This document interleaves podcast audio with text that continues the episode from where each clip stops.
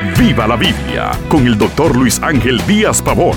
Abra las escrituras y acompañe al pastor en su estudio, porque la Biblia es para vivirla.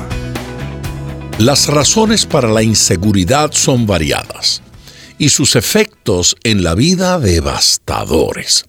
Hay tantos que toman sendas torcidas para alcanzar la seguridad soñada. Investiguemos de dónde viene y cómo alcanzar la verdadera seguridad.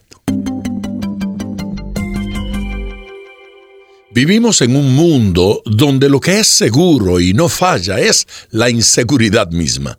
En este mundo, sin importar el país donde viva, es insegura la economía a causa de las fluctuaciones del mercado. Son inseguras las casas debido a los fenómenos meteorológicos. Es insegura nuestra salud.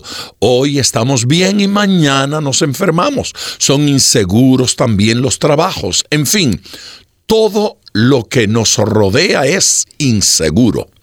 ¿Dónde podemos encontrar el confort y la firmeza que nos hagan estar tranquilos? La respuesta es Dios y solo Dios. Frente a las acusaciones y embates del diablo y sus instrumentos podemos confiar y estar tranquilos en la justificación que Dios ha obrado a nuestro favor. Romanos capítulo 8 versículos 33 y 34 afirma. ¿Quién acusará a los escogidos de Dios? Dios es el que justifica. ¿Quién es el que condenará?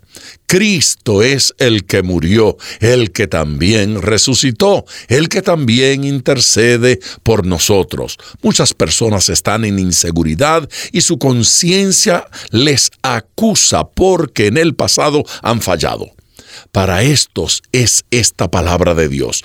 Podemos estar seguros de que si Dios ha obrado una justificación, nadie puede condenarnos podemos estar seguros también porque Dios es rey y no es un rey como los reyes históricos que son déspotas y oportunistas sin piedad. Dios tiene un trono y un reino pero lo ejerce ofertando gracia y misericordia. En Hebreos 4:16 se nos invita, acerquémonos pues confiadamente al trono de la gracia para alcanzar misericordia y hallar gracia para el oportuno socorro.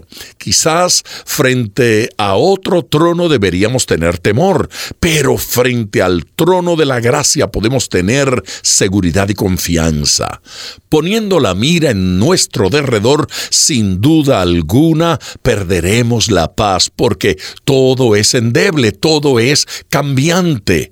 Por esto la Biblia nos exhorta a poner la mira en lo de arriba. Esto es en Dios, en lo espiritual, en lo eterno. Colosenses 3, versículos 2 y 3 recomienda poner la mira en las cosas de arriba, no en las de la tierra, porque habéis muerto y vuestra vida está escondida con Cristo en Dios.